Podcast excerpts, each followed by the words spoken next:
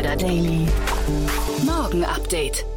Einen wunderschönen guten Morgen und herzlich willkommen zu Startup Insider Daily. Mein Name ist Jan Thomas. Heute ist Mittwoch, der 25. August. Ja, und das hier sind heute unsere Themen. Die US-Kryptobörse Kraken kündigt ihre Europa-Expansion an. Alibaba kündigt eine autonome Lieferroboterflotte an. Teslas neuer Bot Optimus rekrutiert schon Mitarbeiter auf Twitter. Halb Deutschland spielt Computerspiele und wegen des Kleinkrieges zwischen Jeff Bezos und Elon Musk verlassen Mitarbeiter Blue Origin. Heute bei uns zu Gast im Rahmen der Reihe Investments und Exits ist Daniel Höpfner von B10. Ja, und wir haben drei richtig coole Themen besprochen, drei Riesenrunden, muss man sagen. Es geht um Deep Tech, es geht um Infrastrukturthemen, es geht um Krypto. Ja, und irgendwie geht es auch um das richtige Timing. Also könnt ihr euch gleich freuen. Geht sofort los nach den Nachrichten mit Anna Dressel. Kurz der Hinweis auf die Nachmittagsfolge. Wir haben Franz Drack, den CMO von Calera, zu Gast. Franz war bis vor kurzem bei Endeavor und äh, ja, ihr, ihr, wisst es wahrscheinlich, Endeavor, das Indoor-Farming-Unternehmen, wurde gemerged mit Calera. Und daraus soll ein äh, globaler Marktführer entstehen in diesem Bereich. Also da kann sich Infarm möglicherweise warm anziehen. Wir werden sehen. Ähm, auf jeden Fall geht es darum in der Nachmittagsfolge. Und bei uns zu Gast ist Jan Bredak, der CEO von Vegans. Das Unternehmen kennen wahrscheinlich viele von euch, vor allem die Vegetarier und Veganer aus dem Supermarkt. Das ist ein Vollsortimenter, kann man sagen, glaube ich, der sich dem Thema vegane Produkte verschrieben hat, da ziemlich durchstartet und auch in der Vorbereitung seines IPOs, seines Börsengangs ist. Und dementsprechend hatten wir ziemlich viele ja, spannende Themen, finde ich. Aber der ganze Markt ist ja ohnehin sehr spannend, sehr umkämpft. Ihr wisst ja, da ist Oatly zum Beispiel an die Börse gegangen. Und irgendwie spielt Vegantia in diesem ganzen Markt auch mit. Und die Frage ist, wo ist das Limit? Wohin möchte sich das Unternehmen entwickeln? Also ihr seht schon, es lohnt sich nachher wieder einzuschalten. Ab 14 Uhr geht es weiter hier auf dem Kanal. Jetzt, wie gesagt, die Nachricht mit Anna Dressel und vorher nur noch mal ganz kurz die Verbraucherhinweise. Startup Insider Daily. Nachrichten. Halb Deutschland spielt Computerspiele. Im Vorfeld der Spielemesse Gamescon hat der Branchenverband Game aktuelle Zahlen zum Games-Standort Deutschland veröffentlicht und bezieht sich dabei unter anderem auf jüngste Umfragen des IT-Verbands Bitkom. Demnach spielt rund die Hälfte der Menschen in Deutschland Games und dabei entweder auf dem Smartphone, dem PC oder Konsolen. Die Corona-Pandemie hat der Branche dabei einen zusätzlichen Schub gegeben. So sind die Umsätze des Games-Marktes im ersten Halbjahr 2021 in Deutschland im Vergleich zum Vorjahreszeitraum um 22 Prozent auf gut 4,6 Milliarden Euro gestiegen. Die Geschäftsmodelle haben sich jedoch verlagert. Während die Erlöse anderer Einnahmequellen teils deutlich gestiegen sind, sind die Erlöse aus dem klassischen Verkauf von Spielen um 14 Prozent auf 417 Millionen Euro gesunken. Ursache hierfür sind unter anderem die steigenden Umsätze aus den sogenannten Free-to-Play-Titeln, bei denen Spieler eher für neue Ausrüstungsgegenstände oder Kleidung ihrer virtuellen Spielfiguren bezahlen. Laut Bitkom-Umfrage verfügen zudem bereits 58 Prozent der Spielerinnen und Spieler über ein Spiele-Abo. We gotta expand. US-Kryptobörse Kraken kündigt Europa-Expansion an. Ende Juni hat Coinbase von der Bankaufsicht BaFin eine Lizenz zur Verwahrung von Kryptowerten in Deutschland erhalten und bereitet seitdem seine Europa-Expansion vor. Jetzt hat der US-Rivale Kraken ebenfalls seinen Markteintritt in Europa angekündigt. Dabei bezeichnet Kraken-Gründer Jesse Powell die deutsche Regulierung jedoch als zu restriktiv weshalb Kraken den Weg nach Europa wohl eher über Malta, Luxemburg oder Irland gehen wird. Paul sieht einen Start in Europa bis Ende 2021 als realistisch. Mit einem Transaktionsvolumen von 1,3 Milliarden US-Dollar pro Tag und über 6 Millionen Kunden in 190 Ländern steht Kraken im Ranking der größten Kryptobörsen der Welt auf Platz 5. We are not going anywhere. Didi Global legt Pläne für Markteintritt in Europa auf Eis. Der chinesische Fahrdienste- und Ride-Hailing-Anbieter Didi Global will seine bisherigen Pläne für den Markteintritt in Großbritannien angesichts des aktuellen regulatorischen Drucks im eigenen Land überdenken. Wie bereits berichtet, hat die Cyberspace Administration of China CAC im Juli angeordnet, die Apps von Didi Global aus den App Stores zu entfernen, woraufhin der Aktienkurs des Uber-Konkurrenten völlig zusammengebrochen ist und derzeit weit unter dem Emissionspreis notiert. Auch wenn daraufhin zahlreiche große Hedgefonds und Investoren wie George Soros oder Tiger Global bei dem Unternehmen eingestiegen sind, ist der Markteintritt in Europa offensichtlich erstmal vom Tisch. Alibaba startet Lieferroboterflotte. Das chinesische Unternehmen Alibaba wird demnächst 1000 Lieferroboter in mehreren Testgebieten einsetzen, die die Logistik in China revolutionieren sollen. Den kleinen Einheiten soll es möglich sein, bis zu 100 Kilometer zurückzulegen. Dabei können sie voraussichtlich 50 Pakete pro Lieferung und insgesamt 500 Pakete pro Tag zustellen. Auf vier Rädern sollen die Roboter dafür sorgen, dass Pakete auf der letzten Meile möglichst schnell und präzise an ihr Ziel kommen. Laut Alibaba sollen die Lieferdrohnen die Pakete an Sammelstellen abholen und sich auf Fahrradwegen und Bürgersteigen fortbewegen. Dank künstlicher Intelligenz können sie die beabsichtigte Bewegung von Passagieren und Fahrzeugen bis zu zehn Sekunden in der Zukunft vorhersagen, um Kollisionen sicher zu vermeiden. Die Roboter hören auf den Namen Xiaomanov, was so viel bedeutet wie kleiner Esel. Warum verdienen Frauen weniger? Kein Mythos, immer noch Realität. Frauen bleiben unten, Männer steigen auf. Schlechtere Bezahlung für Frauen bei Apple. Laut einer internen Umfrage bekommen Frauen bei dem Technologieunternehmen Apple 6% weniger Gehalt als ihre männlichen Kollegen. Da das Unternehmen dazu keine transparenten Daten zur Verfügung stellt, haben Mitarbeiterinnen und Mitarbeiter ihre eigene Umfrage gestartet. 2000 Angestellte machten mit und lieferten Daten, die zwar für keine repräsentative Studie reichen, aber doch einen Hinweis auf Gehaltsunterschiede gibt. Softwareingenieurin Chair Scarlett, eine der Initiatorinnen, fordert Transparenz und eine unabhängige Studie zu diesem Thema. Apple versichert dagegen, dass es sich seit langem der Lohngleichheit verschrieben habe. Bei einem ersten Versuch der Mitarbeiterinnen und Mitarbeiter Anfang August, die Umfrage zu starten, hatte Apple das Projekt gestoppt, weil es aus Datenschutzgründen nicht erlaubt sei, dafür die internen Mailsysteme zu verwenden. Elon Musk verkauft jetzt auch Ökostrom. Der Tesla-Chef Elon Musk hat offenbar ein weiteres Standbein in Deutschland an den Start gebracht, ohne es groß anzukündigen. Er tritt bereits seit einigen Monaten als Energieanbieter für Ökostrom auf, wie das Handelsblatt berichtet.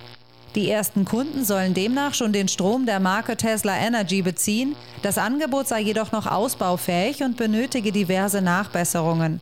Aktuell kooperiert das Unternehmen mit dem Energieanbieter Octopus Energy und begrenzt sein Angebot auf Bayern und Baden-Württemberg. Dennoch scheint die Konkurrenz in der Energieversorgungsbranche nervös zu werden, denn man traue dem Konzern um Elon Musk eine Disruption des Energiemarktes durchaus zu. Als Kunden kommen derzeit lediglich Besitzer von Tesla Solaranlagen und dem dazugehörigen Stromspeicher Powerwall in Frage. Eine bundesweite Ausdehnung des Angebots erwarten Experten erst 2022. I quit my job. Blue Origin Angestellte verlassen die Firma. Wegen dem Kleinkrieg, den Jeff Bezos sich derzeit mit SpaceX liefert, verlassen jetzt mehrere leitende Angestellte Blue Origin. Nachdem sich der von Elon Musk geleitete Blue Origin Rivale bei einer Ausschreibung für die Bereitstellung der Landefähre für die kommende Mondmission der NASA durchgesetzt hatte, klagte Jeff Bezos gegen die Entscheidung und startete eine PR-Kampagne gegen den Konkurrenten. Als Konsequenz kündigen nun einige Angestellte beim Raumfahrtunternehmen des Amazon-Gründers. Laut dem US-Nachrichtensender CNBC gehen mindestens 17 leitende Angestellte und Ingenieurinnen und Ingenieure. Einige davon gehörten zum Team, das an der Mondlandefähre Blue Moon gearbeitet hat. Unter einem Posting auf Reddit geben zudem einige Blue Origin Angestellten an, dass sie den PR-Stand von Blue Origin nicht gutheißen würden. Apple scannt iCloud Mail seit 2019. Nachdem der Technologiekonzern Apple unlängst angekündigt hatte, dass man eine Technologie zum Bildabgleich einsetzen wolle, um Kindesmissbrauch zu erkennen und zu melden, haben sich Kritiker weltweit gegen diese Maßnahme ausgesprochen. Dabei wurde ignoriert, dass Apples Anti-Betrugschef Eric Friedman bereits im Februar 2020 im Rahmen des Rechtsstreits zwischen Apple und Epic die iCloud-Plattform als die größte Plattform für die Verbreitung von Kinderpornografie bezeichnet hatte. Bislang ist unklar, woher Friedman sein Wissen bezogen hatte. Auf Nachfrage des Magazins 9 to 5 Max hat Apple nun bestätigt, dass es seit 2019 ausgehende und eingehende iCloud-Mails auf sogenannte CSAM-Anhänge scannt. CSAM steht für Child Sexual Abuse Material, also Material, das Kindesmissbrauch zeigt. Da diese E-Mails nicht verschlüsselt seien, sei das Scannen von Anhängen eine triviale Aufgabe. The percentage of intelligence that is not human is increasing. And eventually, we will represent a very small percentage of intelligence. I try to convince people to slow down, slow down AI, to regulate AI. This was futile. I tried for years. It's capable of vastly more than almost anyone knows. And the rate of improvement is exponential. And it scares the hell out of me. Tesla-Bot rekrutiert neue Mitarbeiter. Obwohl der humanoide Tesla-Bot Optimus erst vor kurzem vorgestellt wurde, ist er bereits im Unternehmen aktiv. Auf dem offiziellen Twitter-Account von Tesla wurde ein Beitrag geteilt, in dem eine Person im Optimus-Kostüm interessierte Bewerber anspricht. Komm zu uns, um die Zukunft von KI zu bauen, heißt es in dem Posting. Wie Tesla Mac berichtet, hat Optimus bereits einen eigenen Twitter-Account erhalten. Unter Optimus Tesla hat der Bot bereits konkrete Jobangebote veröffentlicht, unter anderem für Fach- und Führungskräfte im Bereich des Tesla Autopiloten sowie für Praktikantinnen. Daily Fun Fact: 3D gedruckter TV spielt Folgen der Simpsons ab. Basierend auf einem Raspberry Pi Zero und dem System Jesse Light hat ein Reddit-Nutzer einen 3D gedruckten Mini-TV zum Leben erweckt. Dieser verfügt über ein Display mit 640 x 480 Pixeln und ähnelt dem Fernseher der TV-Familie The Simpsons. Kein Wunder also, dass der Raspberry Pi Zero so eingestellt ist, dass mit dem Einschalten des Geräts ein Videoplayer startet, der wiederum in zufälliger Reihenfolge Simpsons-Folgen der ersten elf Staffeln abspielt. Startup Insider Daily. Kurznachrichten.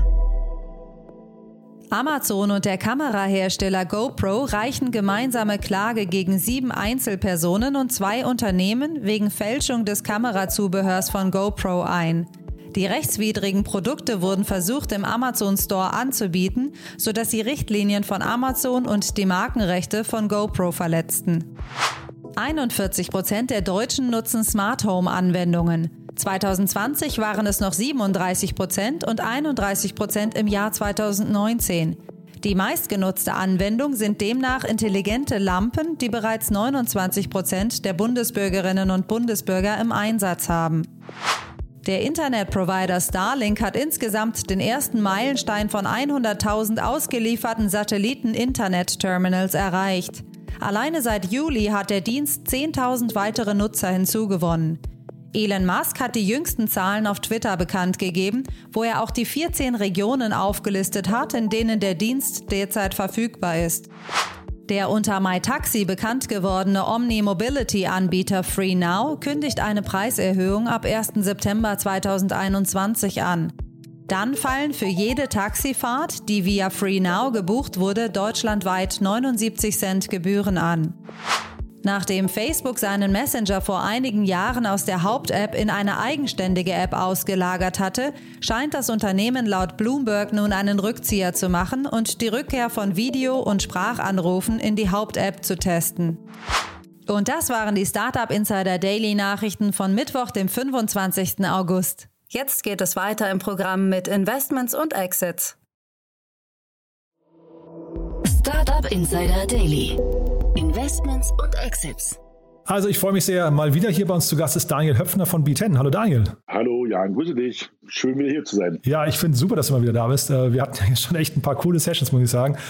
Ähm, vielleicht bevor wir richtig einsteigen, Daniel, äh, B10 für die, die es nicht kennen, äh, vielleicht zwei, drei Worte dazu. Ähm, Jan, ähm, B10 ist ein Frühphaseninvestor ähm, mit Fokus auf B2B-Themen und mit Fokus auf Berlin. Ja, hört sich ein bisschen komisch an, aber wir investieren gerne in Tech-Startups, welche in Berlin sitzen, weil hier sitzen auch wir, hier haben wir ein gutes Netzwerk und man kann sich schnell treffen. Ja, der Michi Brehm, ne, der äh, kennt ja viele Gründer von oder Mitgründer von StudiVZ, glaube ich, und sowas, hat auch mal gesagt, er investiert nur noch in Sachen, die er in Fußweite äh, erreichen kann. Das, äh, also er ist als Business Angel, weil es einfach Spaß macht, dann mal vorbeizugehen, sich das anzugucken, mit den Leuten zu treffen. Ich glaube, das, also vielleicht ist es jetzt in, durch Corona alles ein bisschen anders geworden, aber ich kann den Ansatz total verstehen. Ne? Genau, und meine, das ist jetzt auch natürlich, sind wir nicht die Ersten, die auf die Idee gekommen sind. Das ist ja sozusagen im, im schönen Silicon Valley schon seit vielen, vielen Jahren so, dass alle sagen, sie wollen da eigentlich quasi innerhalb von einer Stunde da sein können. Und natürlich ist Berlin und Hamburg und München alles schon nah dran, aber jetzt immer erst einen Flieger zu steigen, wenn man die Leute direkt mal treffen will oder zu steigen oder was auch immer,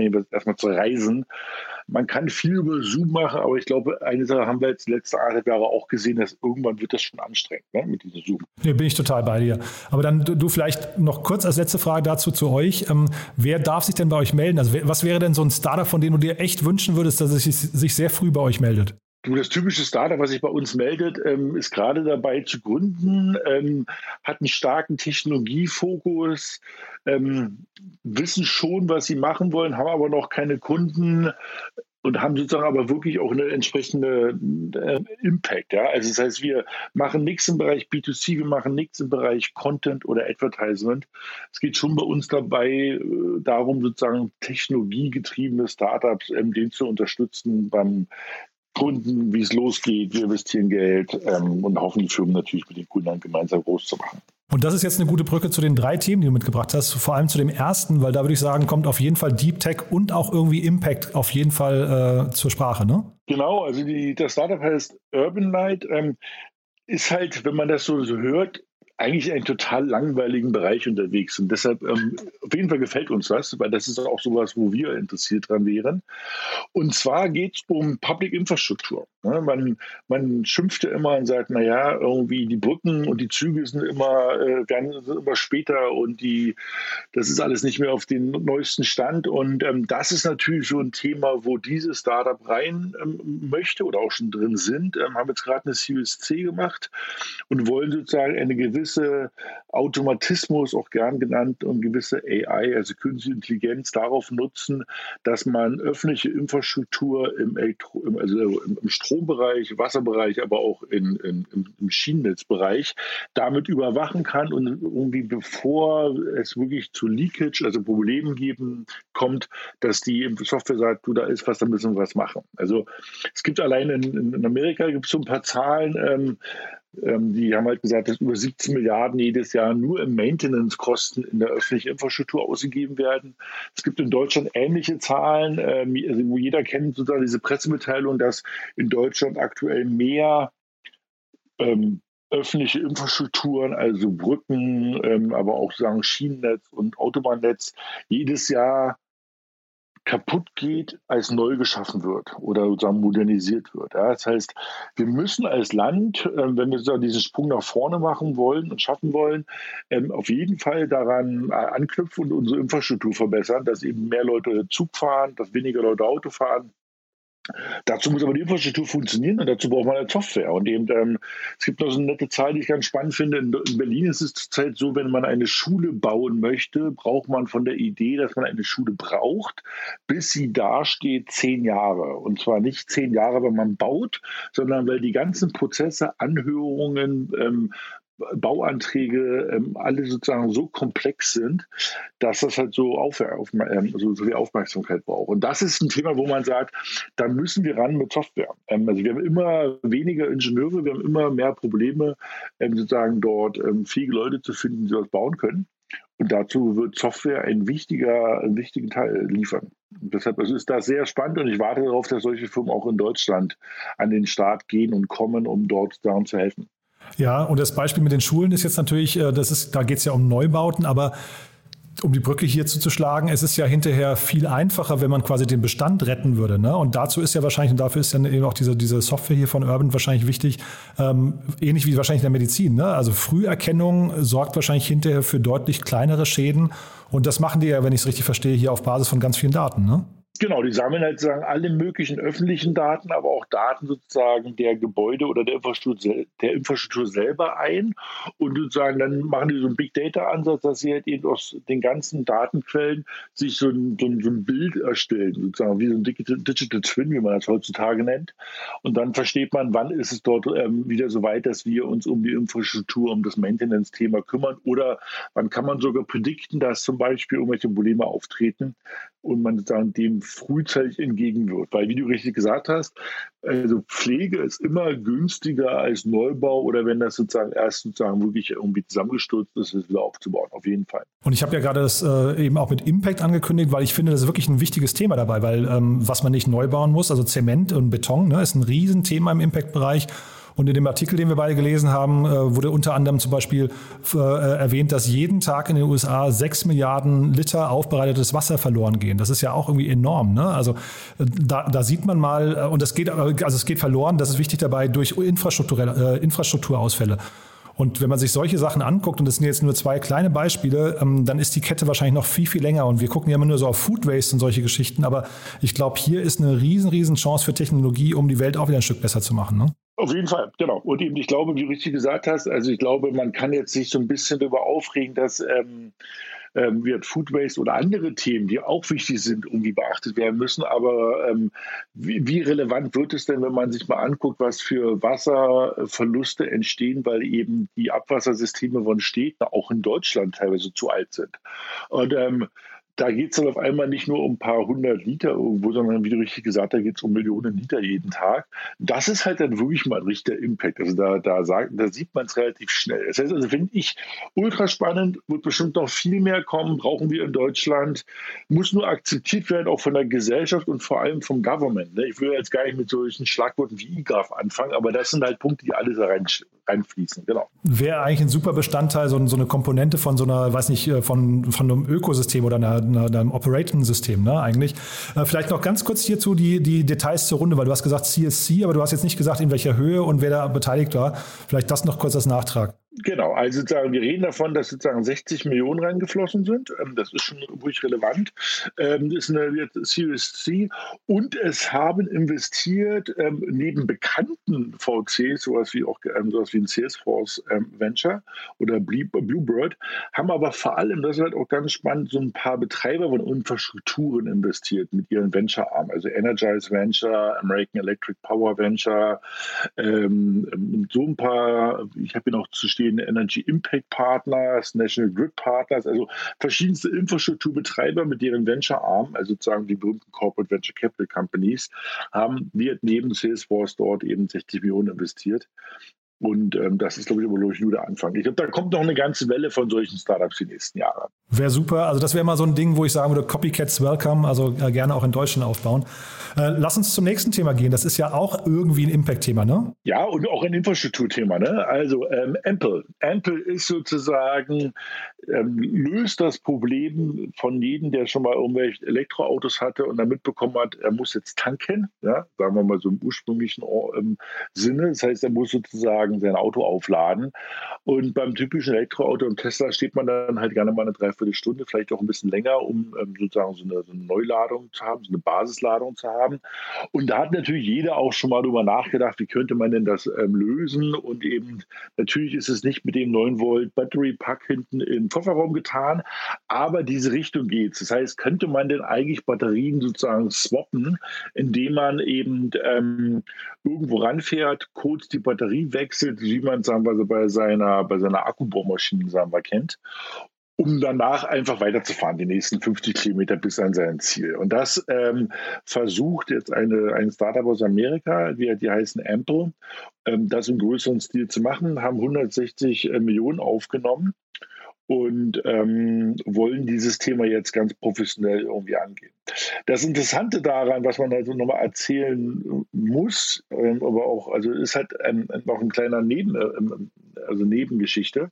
Und zwar ist die Idee überhaupt nicht neu. Das ist halt das ganz Spannende. Und das ist halt wie immer bei vielen Startup-Ideen. Ähm, wird ja immer gerne von diesem First Mover Advantage geredet, wo wir halt sagen, oder wo ich auch sage, ich glaube daran nicht wirklich, weil es gab mal einen First Mover bei diesem Thema, der, der hieß oder heißt sozusagen, Shaya Gassi war einer der, der, der, der Köpfe und ähm, Geschäftsführer und, und, oder Vorstände bei, bei SAP. Und jetzt vor fast 15 Jahren, nämlich 2007, ähm, eine Firma gegründet, Better Place, mit genau den gleichen Pitch. Das heißt, wir, wir machen Battery Swap von Elektroautos. Das führt zu einer höheren ähm, ähm Adoption Rate, weil sozusagen man schneller durch die Gegend fahren muss und nicht erst lange ähm, das Auto aufladen muss. Die haben auch Riesensummen aufgenommen, ähm, zumindest zur damaligen Zeit, also auch über 150 Millionen. Aber die sind halt leider wirklich pleite gegangen, dann 2013, 14 war das, glaube ich, weil die waren halt zu früh. Na? Da gab es halt noch gar nicht die Teslas und die ganzen anderen Autos, wie sie heute wirklich ähm, verfügbar sind. Das heißt, zu früh, genauso schlecht wie auch wirklich ähm, irgendwie groß zu spät. Bei Ample wird 160 Millionen aufgenommen. Ähm, und ich glaube, genau auf dem richtigen Weg, wenn man halt sagen muss, jetzt sind diese Autos ähm, da, ähm, es ist ein Riesenthema. Ich glaube, jetzt muss halt jeder von diesen Autoherstellern über nochmal diesen kleinen Schatten springen, weil sie sich halt einigen müssen auf den Standard.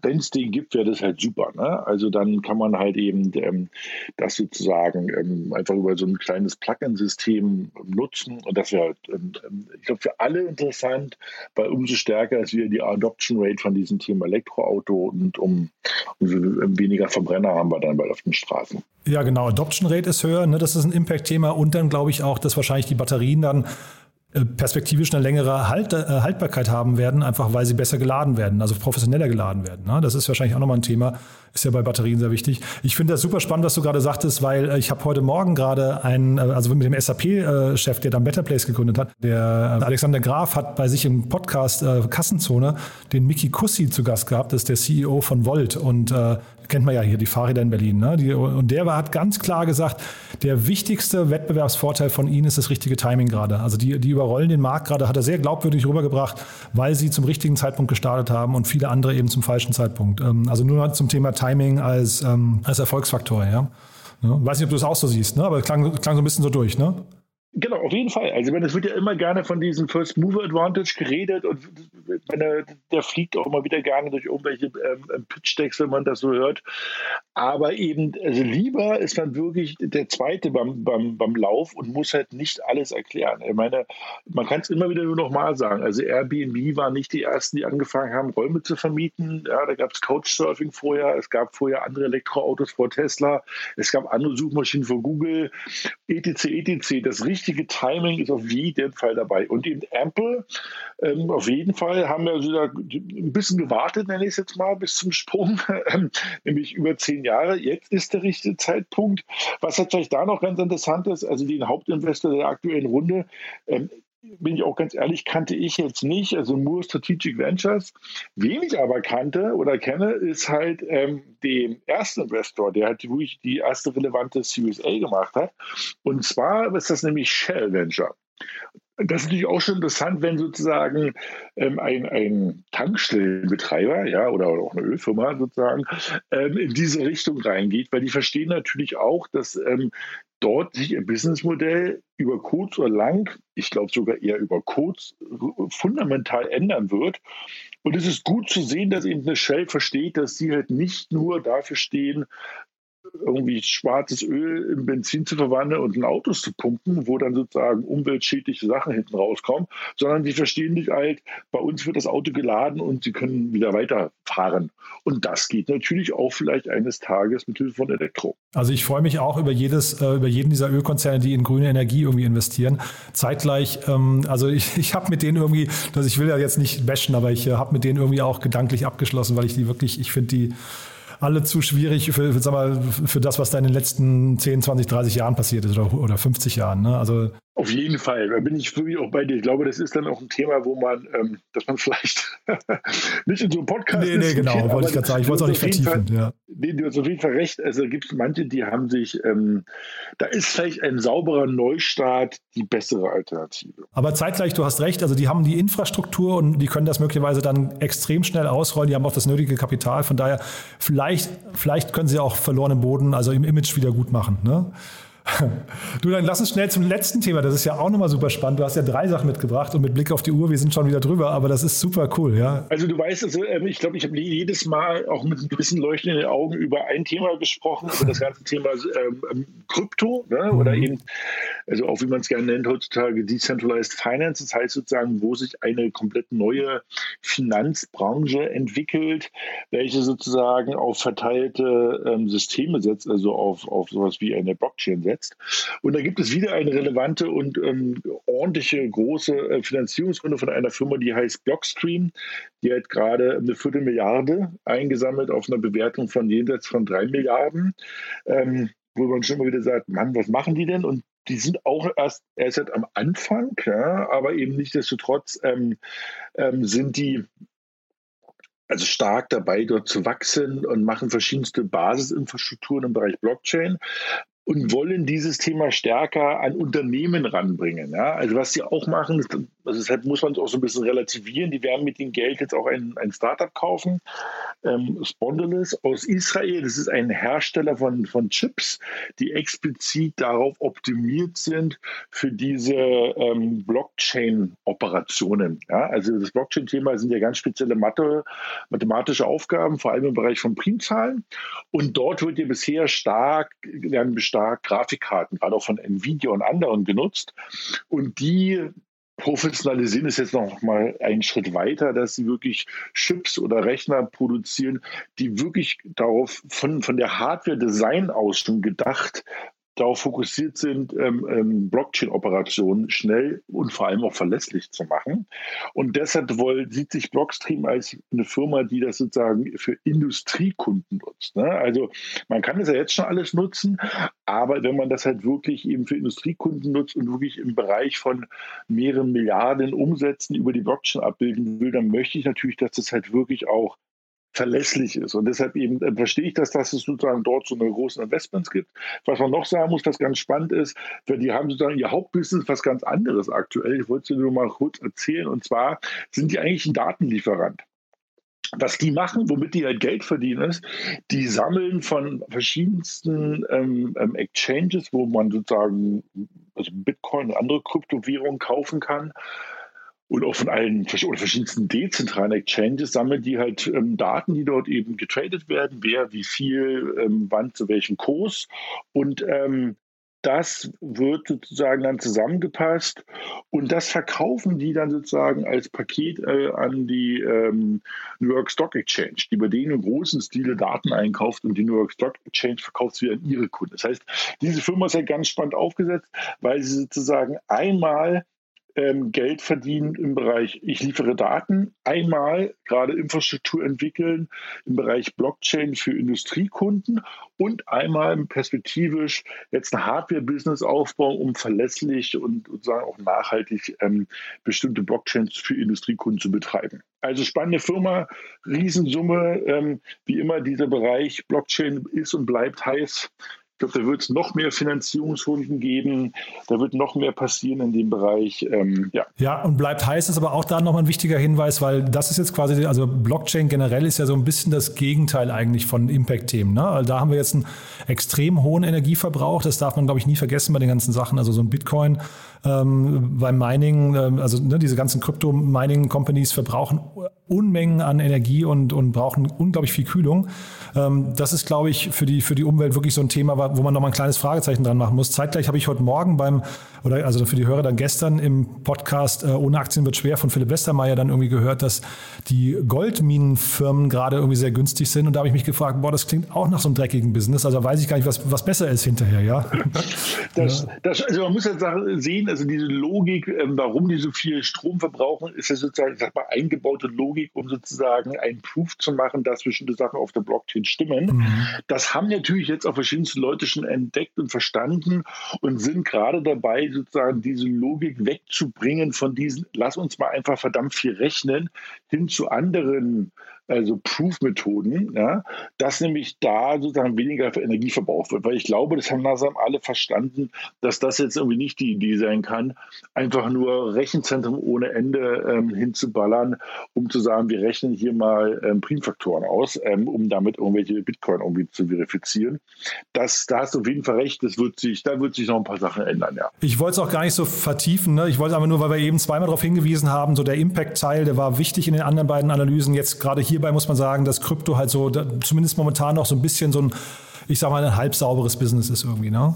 Ähm, ich hatte den, äh, vielleicht noch als allerletzte Frage, Daniel, ich weiß gar nicht, ob du die beantworten kannst oder ob du eine Meinung hast, aber ich hatte gestern den, ähm, den CPO von Bitpanda hier im Podcast und am gleichen Tag wurde announced, dass Amazon jetzt in den, ähm, in den Quantencomputing-Bereich einsteigt. Und da wollte ich ihn eigentlich fragen, was das, was Quantencomputing hinterher bedeuten könnte für die Kryptowelt. Hast du dazu eine Meinung? Also das Quantencomputing-Thema wird ja viele Sachen beschleunigen, wenn wir mal so weit sind, dass wir damit sozusagen klassische, also mathematische Probleme lösen können, wie zum Primfaktoren. Deshalb führt es ja auch gerade dazu, dass es diesen, diesen, diesen Move weggibt von den, wir rechnen einfach nur stumpf Primfaktoren aus, hin zu sozusagen zu anderen ähm, ähm, ähm, Methoden, um das zu validieren, ja, ohne es jetzt zu technisch zu erklären, weil das, glaube ich, alle sehen, dass das kommt. Also dann, man wird Primfaktoren werden nicht mehr das Mittel der Wahl sein, um sozusagen irgendwelche Cryptocurrencies zu berechnen. Weil spätestens, wenn das Thema mit den Quantencomputern auf einem breiteren ähm, ähm, Stand ist, dass es halt genutzt werden kann, ähm, ist das ein unfairer Wettbewerb. Und den wird, wird man dann halt sozusagen verlieren. Daniel, du, vielen, vielen Dank. Das war jetzt im Schnelldurchlauf drei richtig coole Themen, finde ich. Ich finde es super, dass du hier warst. Ähm, man findet dich auf LinkedIn. Falls man eines der Themen in der frühen Phase gerade gründen würde, bist du genau der richtige Ansprechpartner, ne? Genau, ping uns an und ich freue mich, dass wir uns bald, hoffentlich bald wieder richtig sehen werden. Klasse, Daniel. Dann vielen Dank für deine Zeit und bis bald, ja? Tschüss. Tschüss. Startup Insider Daily, der tägliche Nachrichtenpodcast der deutschen Startup-Szene. So, das war's für heute Vormittag. Das war Daniel Höpfner von B10. Ich hoffe, ich habe nicht zu viel versprochen. Ich fand's super. Also Daniel hat da wirklich einen ganz eigenen Blick auf die Themen. Ihr seht schon, er ist tief drin und von daher kann ich nur empfehlen, schaut euch mal die Webseite von Ihnen an, äh, kontaktiert Daniel auf LinkedIn, wenn ihr gute Ideen für Deep Tech Unternehmen habt. Und ich bin auch sicher, wir werden Daniel demnächst mal wieder auf dem Kanal hier begrüßen. Von daher äh, dranbleiben und ja, wie gesagt, nachher nochmal einschalten. Nicht vergessen, um 14 Uhr geht es weiter mit Franz Drack, dem CMO von Calera. Ich habe es ja schon gesagt. Da geht es um den Merger zwischen Calera und Endeavor, das Vertical Farming Unternehmen aus München. Man munkelt von einem Kaufpreis oder einer Bewertung von 130 Millionen Euro, aber es ist nicht bestätigt. Ob dem so ist äh, oder ob ganz andere Beträge gezahlt wurden, das erzählt Franz möglicherweise nachher. Er erzählt aber vor allem auch viele andere spannende Dinge, von daher es lohnt sich auf jeden Fall reinzuschalten. Genauso auch wegen Jan Bredak, dem CEO von Vegans. Da geht es um die Vorbereitung des Börsenganges, aber es geht auch um den ganzen Markt der Veganer, Vegetarier und äh, Jan spricht dann nachher auch von den Flexitariern. Ein großer Markt, der immer größer wird und äh, welche Rolle Veganz da spielen möchte, das erfahrt ihr nachher. Von daher 14 Uhr wieder einschalten. Ich freue mich, wenn wir uns wieder hören. Ja, ansonsten, falls nicht, äh, bis morgen. Ihr habt die Wahl. Bis dahin, alles Gute. Ciao, ciao.